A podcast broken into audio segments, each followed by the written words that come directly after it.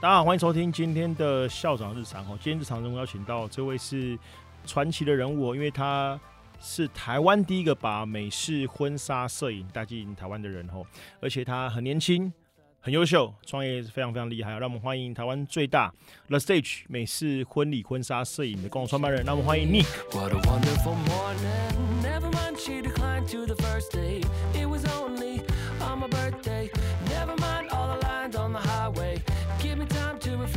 嘿大家好，我是 Nick。跟大家先自我介绍一下吧，今天来上我的节目。好，我我是 The Stage 婚礼婚纱团队的共同创办人 Nick。那其实就是校长兼庄中，我同时是公司的呃共同创办人，我也是摄影师。然后我们的 Stage 其实主要是做美式，大家一定很好奇美式是什么。其实美式它说穿了就是两个字：自然跟情感。我们拍摄最在乎的就是自然跟情感这件事情。所以其实很多正商名流，他们喜欢他们的照片可以看一辈子，他们就会透过一些呃，比如说婚顾啦，或者是上网搜寻，就会找到我们这样子。这么快就直接破梗哦，没事代表是自然跟情感哦。不过这个，因为我我我们发现说你应该是这个进入婚礼产业也蛮多年了哦。一开始为什么会想要来从事这样产业呢？呃，我我的其实我的整个婚礼的路程其实不是很特别，它是一个蛮平凡的，就是大部分的摄影师一开始就是开始拍花花草草、猫猫狗狗，然后就后来就开始进阶了，开始拍人，因为猫猫狗狗不会跟你靠背嘛，人就会跟你靠背说你帮我拍的很丑，所以人通常都是后面的。然后开始拍人之后呢，拍拍拍，朋友就会说，哎、你好像拍的还不错，那我最近有结婚，你有没有兴趣来帮我拍？那因为没有挑战过这个领域，所以就开始就说，哎、好啊，那我就试试看。那时候就是心很心很心脏很大颗啦，什么都不懂就去拍了，对，然后拍拍拍，觉得蛮有趣的，因为其实婚礼是呃一人的一生的精华的浓缩，他可以看到呃喜怒哀乐悲欢离合，然后也可以看到两个人之间的情感跟每个文化跟家庭的差异，所以其实，在这种跟人跟人之间的接触的火花下，照片它会是有不一样的温度，所以拍了拍了就会觉得诶蛮好的，我很喜欢这种氛围，那同时我自己也很喜欢跟不同的人接触。所以拍着拍着就开始变成职业摄影师了。嗯，了解。不过从业余到职业，应该是有蛮多的心路历程。因为当业余摄影师就是佛放嘛，那你就去这个后台领个两千块红包，很开心啊，对不对？通边玩常通常只有便当 边玩可以边领钱哦。那你觉得在拍业余跟拍职业的摄影师上面，摄影上哦，你觉得自己心境上有什么特别不一样的地方？呃，其实心境上最大的差异在两个字，就是责任。因为婚礼这种事情是没有办法重来的，你总不可能说，哎、那个不好意思，进场我没拍到，你倒退一下，那个手移一下，对对对对，你倒退一下，我们再重来一次，这不可能嘛？你当场可能就会被直接用刀子戳死之类的。那它是一个责任，然后所有的仪式基本上也是不可能重来的。那在婚礼当中，这些东西可能是一秒半秒之内的事情。那身为一个专业的摄影师，你必须要有非常强大的技术跟非常熟练的经验，才能够去抓住这些瞬间。那在抓住这些瞬间的同时，除了记录以外，你还要兼具美感。那这个责任是加注在你身上的。嗯所以这对我来讲是业余跟专业最大的差异。其实蛮多人都会做自己喜欢的工作，然后成为职业，后来创业，后来当老板哦。但是当你喜欢一份工作，同时基本上其实你自己对这份职业也是有一些，第一个是可以感同身受，第二个是你很喜欢在那边服务别人哦。那你觉得婚礼这件事情对你来说，就是为什么你会对这件事这么有热情？因为你看摄影，我们可以做商业摄影嘛，对不对？你可以做人像摄影，或是你可以去做一些呃很多人不喜欢做的摄影哦。那为什么是婚礼摄影呢？其实婚礼摄影应该是最容易接触到的商业门槛。那说实在的，为什么会这么热爱？其实是源自于其中之前有一场婚礼，然后那一场婚礼是我在呃 stage 刚创立的初期，然后接到了一个案子。我其实那时候在拍摄的当下，我们除了专注于宾呃主就是新人之外，我们也会去拍摄周边环境跟朋友对于这个新人这这场婚礼的感觉。我那时候就看到他有一个九十六岁的阿伯，就是他的他的婆婆，就是新娘的外婆啦。然后他是从小把新娘带大的，所以他们感情非常非常深厚。然后那时候新娘在拜别的时候，他就是在窗边远远的看着他，那个那个画面就是透过那个光感，那个是一个很永恒的画面。然后我就觉得那很很漂亮的瞬间，我就拍了。我当时没有多想很多。然后过了大概可能八个月左右吧，那新娘就传讯息来跟我讲说，她很感谢我当初记录下这张画面，因为她婆婆过世。对，那对于我来说，我可能只是对于我们摄影师来说，可能就是只是我们看到一个很漂亮画面，我们把它记录下来，帮新人保留他没有看到的画面。但对于新人来讲，每一张画面他是不会再回去的时间。那每一张画面里面出现的每一个人，都是他生命中最重要的。我觉得除了可以帮新人记录这些东西以外，这是我们的成就感以外，我觉得可以赋予新人更多的是他对于这个婚礼的连接，而不是说之后什么事情都只能靠回想。他有一个画面可以去连接当初的感受跟当初他没有看到的东西。嗯，了解，就是这是一个价值，我觉得对自己来说也是一个满足感，再可以服务个那些人，他们在生命中重大时刻的留念跟纪念吼。不过你觉得，因为这是一个不归路，你知道，我那天跟小罗聊，就是他踏进旅游业嘛，对不对？然后就聊进去，从大学开大二，在澎湖带团，对，然后一路这样子也十几年了，你走上不归路，哎，有没有什么想象？因为基本上这件事情，就是我觉得老板就这样，你一旦创业下去之后，然后所有人就会在你身上。一个标签是像 Nick 就是一个婚礼摄影师哦。那你有没有想过，如果有一天你没有做这件事情，你你会做什么？回家经营茶园吗？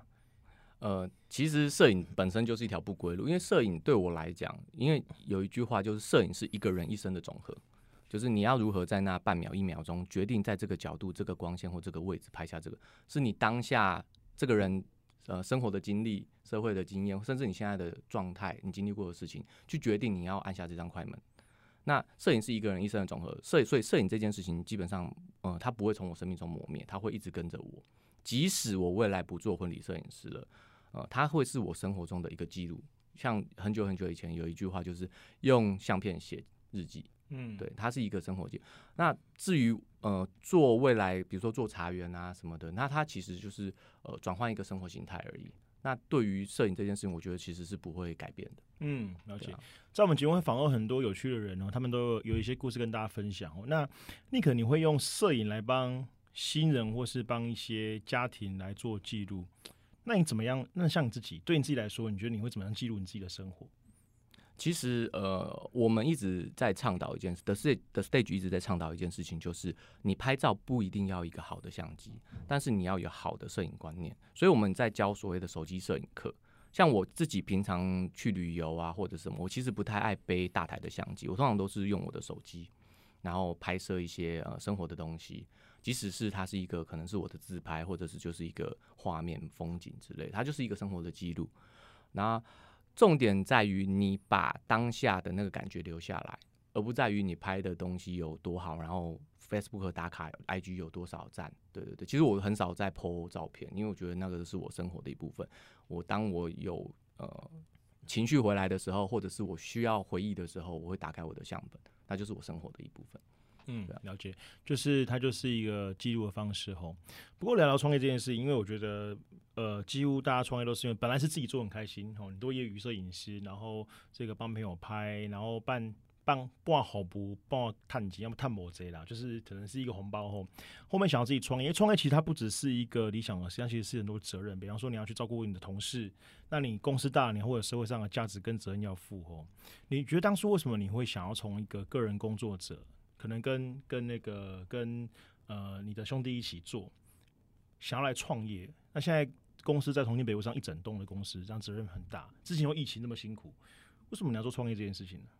呃，其实我们当初没有想到要创业，我们其实当初就是一群呃摄影的好伙伴，然后我们就想要找一个工作室，可以在里面一起打屁、聊天、修图。那莫名其妙的，我们就租下了一个一个一个店面这样子，然后我们就想说，既然租了店面，我们就来做些事情吧。然后就开始呃自己自己当校长兼壮中，所以自己要做行销，要做公关，又要拍照，又要服务客户，甚至还要打扫店里。其实开始很累，但后来我们其实体认到一件事情，就是嗯，他创业是一个一个生命中的一个很好玩，像庆典一样的东西。你在筹备，你在准备，然后。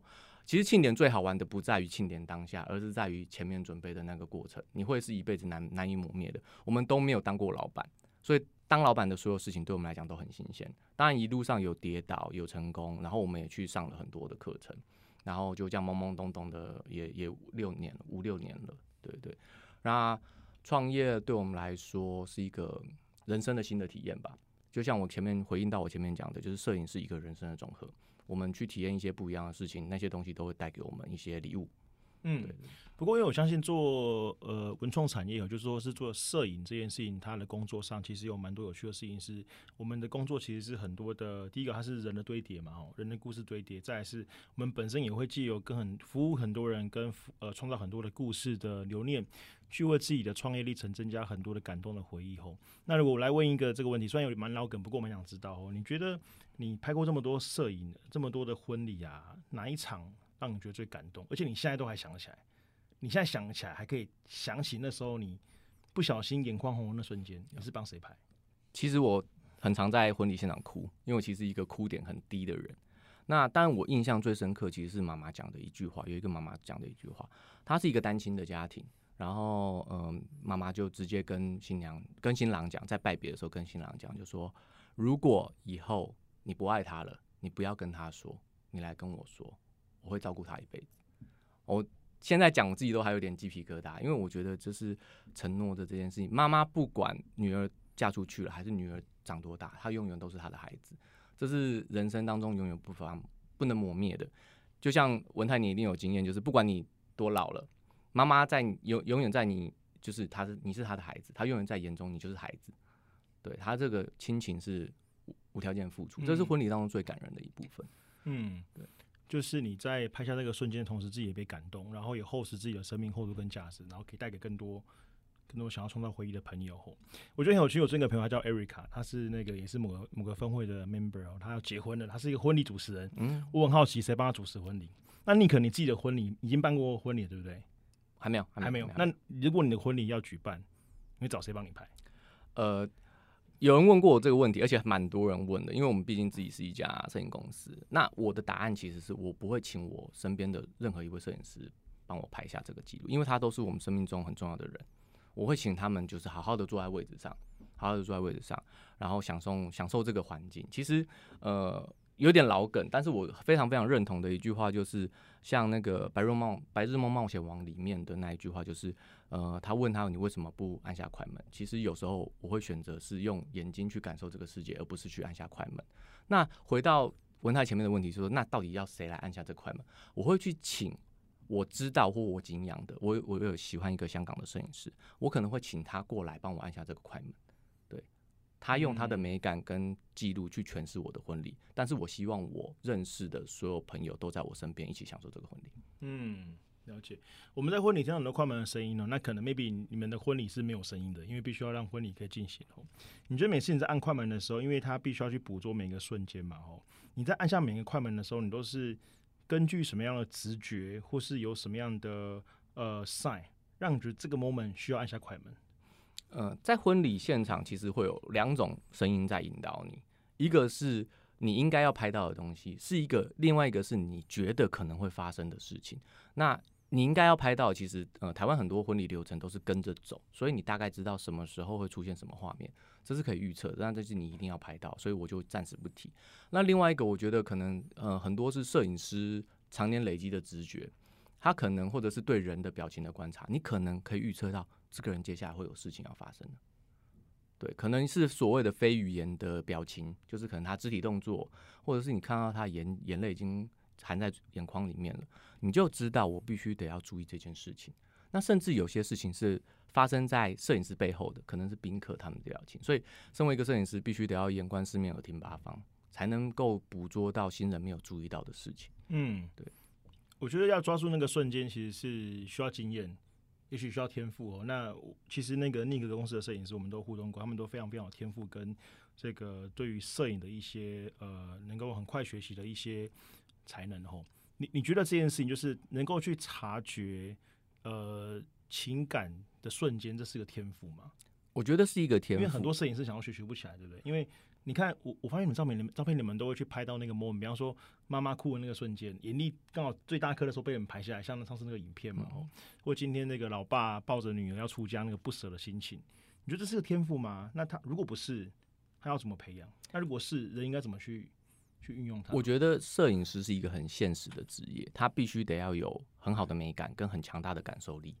因为呃，美感我就先不讲了，因为美感很直是很直观的，有的人喜欢这样，有的人不喜欢这样。但感受力是一个非常重要的事情，就是你能够感受到现场的环境，你能够吸收到那个情绪。有一句话讲得好，就是你的你自己没有办法被感动的照片是没有办法感动别人的，你必须得要现场能够体护体呃感受到那个气氛，在那个气氛当下，用你的心思去按下那个，用用你的心情去按下那个快门，那个快门就会记录你承载的一切。嗯，那感受力可以培养，但是其实它占天生的比例其实很高，所以就像文泰讲的，它是一个 gift。嗯，那如果聊聊就是婚摄这个产业，或是你自己在从业的历程，包括你开始你在做这件事情的时候，你觉得你自己对于这个产业你有什么天赋？我觉得我是一个感受力很强的人，就是我自己本身也哭点很低，然后很容易就是被带着哭，就看电影啊干嘛我都是被你捉弄比较多哎、欸，对，因为就是 靠腰。人有两个面相，一个其实是比在别人的面前的，然后一个是比较 personal 的。在婚礼当中，我会比较呃，就是古典低，比较比较感受力强，因为我必须得要打开我的雷达去搜寻那些呃有情绪的地方。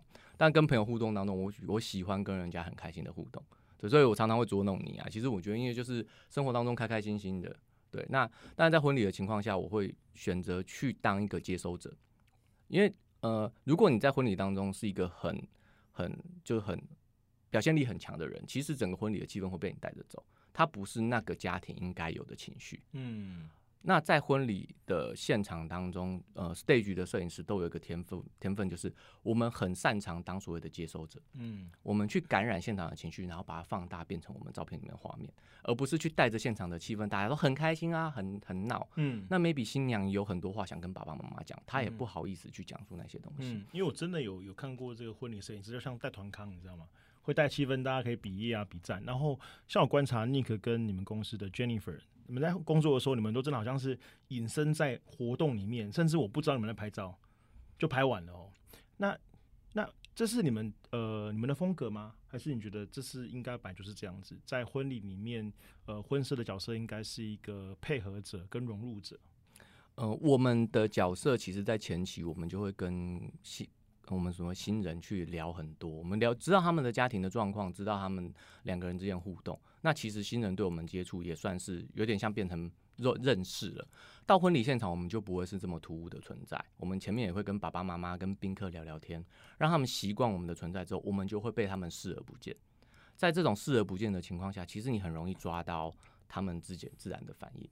因为你想设想看看，如果一个你从来没有见过的人，甚至没有讲过话的人，然后当天带着一个很大的相机对着你一直猛拍，你一定很尴尬、很不自然。但如果你是认识的这个人，知道的这个人，那其实你在他面前会放松很多。那我们选择不去破坏婚礼，其实也是源自于对婚礼的尊重，因为这是人是那些人他们一辈子最重要的时刻，应该让他们自然发生他们应该发生的事情。然后我们选择穿西装，不穿呃的很随便，其实也是对尊重，因为当当下就是会融入在整个环境，大家都穿着得体啊，我们融入在整个环境当中，其实也不容易被察觉。嗯，对。所以你们就是你们在工作都已经成为婚礼的一部分哦。对。然后我们人们不会觉得你们跟这个，其实我觉得你们也像是融入这个家庭，然后跟着家庭的这个情感流动去捕捉每一个瞬间哦。好，聊聊比较比较实在的问题，因为这个所有人都知道，去年二零二零年是疫情年嘛，哦然后很多人出不了门，婚礼取消，然后这个什么呃想想做的事情不能做哦。二零二零年呢、你觉得这一年对你创业来说哦？我们聊正面一点，你觉得对你创业的帮助是什么？虽然疫情的事情，因为就我所知啦，哈 r e s e a r c h 没有太大的影响，对，但是还是有有有有影响，有影响，有影响。还是有嘛？对你这样讲，我会被国税局盯上。有影响，有影响还。是有嘛？哈你觉得二零二零年对你创业来说，它是怎么样的一个年？其实，嗯、很多人对二零二零这个这一年来讲的，很多人都说是要按下暂停键，但我觉得其实按下暂停键是一个好事。呃，婚礼其实呃一一个礼拜接着一个礼拜拍，很快你就觉得不知不觉过了一年。那在这种当下，你一场婚礼接着一场婚礼的的一直去拍摄，很容易忘记了很多事情，比如说家庭，甚至是给自己充电跟进修，公司调整方向。那今年刚好有有一些呃，就是二零二零年刚好有一些空档可以喘息一下，我们几个合伙人就是聚在一起，重新定调了一下公司的方向。我们也去上了一些课，充实自己，因为我们都不是商管出身的，我们其实很多都是当了老板之后才开始学当老板。怎么样调整自己的步调也是一件很重要的事情，然后再重新学一些拍照的技巧，让自己变得更更能够在拍照上得心应手，我觉得都是蛮好的。那说到公司案子，当然一定是有影响，不过我们其实就是把它当做是一个喘息的空间，转换思维，去重新建立我们商业的模式。那希望二零二一年疫情很快退去之后，我们公司能够有很好的能量往上冲刺。嗯，可以。二零二一是牛年嘛，哈，这个扭转乾坤，我觉得也没问题。再聊一件事情，因为这个呃，我跟 Jennifer 小认识，一提到他名字，因为他是我唯一认识你们公司摄影师比较熟的哦。然后他，我看他，他那时候刚进的 stage，然后看他的表情，我觉得哇，这间公司好像很棒。就是我可以看他从他的表情看到他很喜欢这份工作，也很喜欢你们给他的环境跟你呃对他的工作的照顾。吼，你觉得 stage 在在？呃，教育训练上，包括新人、年轻的摄影师，你们在 training 上跟培训上有什么特别的特色？呃，我们 stage 一直把人这个东西当做资产，不管是我们的员工，其实我们不会把它当做员工，我们就是像一个大家庭一样。嗯，对于员工的教育训练，其实像 Jennifer 他们也都是定期的会，我们会开会，会会帮他们做一些呃摄影上的培训，甚至是一些在个人风格建立上的一些培训。我们觉得，嗯，要带给客户更有价值的东西，其实要由摄影师去做起。那摄影师要怎么样提供更好的服务？其实摄影师本身能力必须得要不断的提升。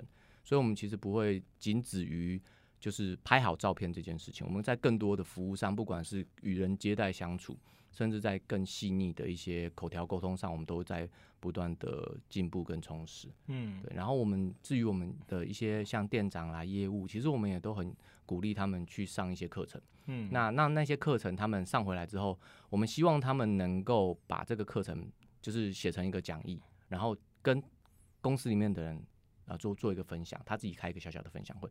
第一个是把知识在传承，第二个是我们想训练这个员工他在台上的台风跟口条。嗯，对，这是我们一直在做的事情。嗯，我跟那个互动，我觉得他们公司很有温度，而且真的是蛮在很在意员工的。呃，无论是工作环境跟他的个人成长吼，然后在二零一二年，一本是一七年，也为员工做了很多的付出吼。The Stage 是台湾美式婚纱领导品牌，你觉得成为一个领导品牌，它有什么样的压力？嗯，我不敢说是领导品牌啦，但美式这个字是我们先发起的，是没有错。因为 The Stage 是在二零一五年就开始，呃，把美国西岸的这个风，就这拍摄风气带进来。那它其实融入了所谓的 Fine Art 跟 Lifestyle 两种。但说穿的，就是回归到照片跟人之间的真实的连接，就是情感跟自然这件事情。我们一直不认为我们自己是领导品牌，但我们一直在做的一件事情，就是把这个概念分享给台湾的所有的婚礼人跟甚至新人，让他们知道婚礼应该回到最原始的样貌，就是人与人之间重要的时间，而不是就是走秀或者是只是穿啊漂亮的礼服。对，因为其实。人一生当中最重要，你身边最重要的人会在你身边只有两次，一次你自己参加不到的，所以这个很重要的时间不应该沦为是走秀，它应该是一个庆典。嗯，OK，好，那我我相信这样呃庆典式的风格也让你的客户有很多很多的丰富的感受吼。好，Final question 就是我刚刚听很多尼克在讲你们陈述你们公司的呃品牌价值跟你们给客户的服务内容吼。你可以想一下，就是当客一般的客户跟你们买单的时候，已经买单了，卡都刷了，然后他们当下一般来说都是什么样的回馈？他们为什么会买了 Stage？嗯，我们我觉得不外乎是他们从照片当中找到他们真正想要的东西，嗯，他们认同那个连接，即使即使那些新人他们都没有看过，他可以从照片里看出开心。看出那个价值，我觉得这是第一点。那第二点就是，我觉得我们家的小编真的都很辛苦，我们家业务真的很辛苦。他们除了回答客户在签约之前的问题外，在签约后，他们也都很热心的帮客户服务有关婚礼的一些疑难杂症。嗯，比如说啊，六里哪边买？好，比如说我这个流程该怎么办？啊，我的婚顾要找谁？其实我们有点像是一个小型小型的婚顾。很多人结婚都是第一次，他不知道这些东西要从何来、从何去、怎么找，或者是哪些好、哪些不好，我们都会提供一些建议。嗯那在这个其实就是一个陪伴的概念，我们一直陪着你，从婚礼前走到婚礼中，一直走到婚礼后，我们都是好朋友。嗯，上次我们在这个十月份勾去尔趴哈，然后那 Nick 讲一个很棒二十分钟演讲，我当下会觉得，在那个 moment，我觉得他们想传达并不是要不要跟他买婚摄服务，是要不要结婚，而是让他们去了解婚礼这件事情的意义是什么，意义就是感动，然后要能够自然流入情感，在那个时候，每个人都应该能够用自己最喜欢的方式去去做你人生中最重要的事情，跟对你中最重要的人吼。我觉得非常棒，而且那天我觉得哇很棒，那天现场就有很多人对 The Stage 的婚婚礼服务很有兴趣。以后，好，那我们如果有兴趣想要了解 The Stage 的这个服务呢，我们可以在下面，我们下面都会有这个连接哦，大家可以来跟 Nick 联络一下。所以现在会跳动一个对跳动一个浮动荧幕。对对对，我觉得重点是说，他他每次在跟我们互动，他说让让我们知道到底什么是婚礼，我们对于婚礼应该要去注意什么，而不是几进怎么怎么这样。呃，婚礼后面一定要拿个喜糖啊，穿个红色这边送人，不是这样，而是能够。去跟去做自己想做的方式后，那再我觉得很棒的是，我我觉得也是哎，就是很多新人他们结婚都没时间跟朋友聊天，他们也没时间跟朋友互动，就是好像朋友看不到你，然后打个招呼就不见了这样。是很多都送客的时候才知道，哎，你有来哦。对，不过换句话说，就是美式的婚礼这件事情，我就做一个问题在问，就是美式的婚礼跟一般我们常见，就是比方说我们今天办在某某饭店，然后这个门很很大的门，对不对？可能这个门上面还有一个二楼那个什么电梯可以升下来吼。你觉得美式的婚礼它跟一般的婚礼最大的差别在哪里？其实这个问题也蛮多人问，他说我就是在饭店，我就是在室内，然后我就是早上就是中式的仪式，嗯，那我能够怎么样办出美式婚礼这件事情？其实美式婚礼，我们回到最原始的地方来讲，就是你们两个人之间的情感，嗯，我们可以在仪式前，比如说弄个 first look，交换誓词，即使你是中式仪式，我们也可以做这些事情，嗯，甚至是宴客结束后找 after party bridal party，其实都是很棒的，它就是让你身边重要的人去。完成一些重要的事情，大家有一些回忆跟画面。但我我知道台湾很多状况是爸爸妈妈他们想要长辈的期待，想长辈的期待你一定要满足，因为他也是你生命中很重要的人。那长辈的期待跟那些仪仪式，哎，这也是蛮重要的重点啦。对对对对，那长辈的期待，你你说古礼那些习俗，他们我不敢说他没有那种。呃，不做会怎么样？但是既然长辈有期待，我们满足他的期待。我们在他的期待之外，我们可以增加我们自己属于自己的东西。嗯，maybe 融入你们喜欢的色系，变成一个主题色婚礼；融入喜欢你们的故事，变成一个故事婚礼。嗯，我觉得都是很好的。那你们有筹备婚礼的开心，然后我们再额外加入，你们可以去做互动的。那这些东西其实变形体非常非常多，可能。在这边没有办法跟大家一一详述。那大家如果觉得哎想要了解一下怎么样在这种既有的婚礼下加入一些属于你们的元素，我觉得都可以来找我们聊聊天。我们可以提供你们一些呃不一样的想法，让你知道哦原来婚礼还可以这样子。嗯嗯。婚礼应该是一个创造属于自己想要的感动的地方，而不是迎合大家的需求。应该怎么样怎样怎样，都是一定要零九零个帮，还有挡酒部队。这个当然很好玩，但是我觉得在现在的社会，我们可以有更多的想象。吼，好，今天节目很开心，这个是跟 Nick 聊。其实我们很多题目都没有在反纲里面哦。对，从头到尾，从头到尾都是。哎，这这一题刚刚有吗？我就拿手机，这题有吗？没有吧？完全都没有，完全没有。我觉得很开心，就是我觉得今天也做很多交流，就是说其实。美式婚婚礼这件事情，它是个新的名词，但是我相信 The Stage 已经为台湾创造一个新的局面哦，也希望能够一起服务更多很棒的客户。很开心今天一个上我们节目，那校长日常会带更多有趣的跟大家分享。那本期节目非常感谢有感说的全力 support，今天。两位帅哥在前面前帮我们录音，害我有点紧张啊！第一次录音有人在旁边看我，我就是想说，等下会不会就两个人拿着本票就叫我们 空进来？因为 我们现在被关在一个小小的房间，然后门也锁住了，然后地下堆了一堆纸箱都挡着，不让我们出去的感觉。我们这好像不是正面的陈述。哎哎，这段要这段不能播啊，对不对？好，本感谢本节目感谢有感说 Listen Content 的这个 support。好，谢谢大家，我们下次见，拜拜。好，谢谢大家，拜拜。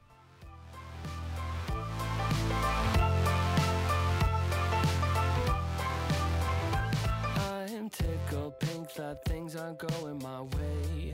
Cause that would be boring. Spend my last cent on cheese and champagne. What a wonderful morning. Never mind, she declined to the first.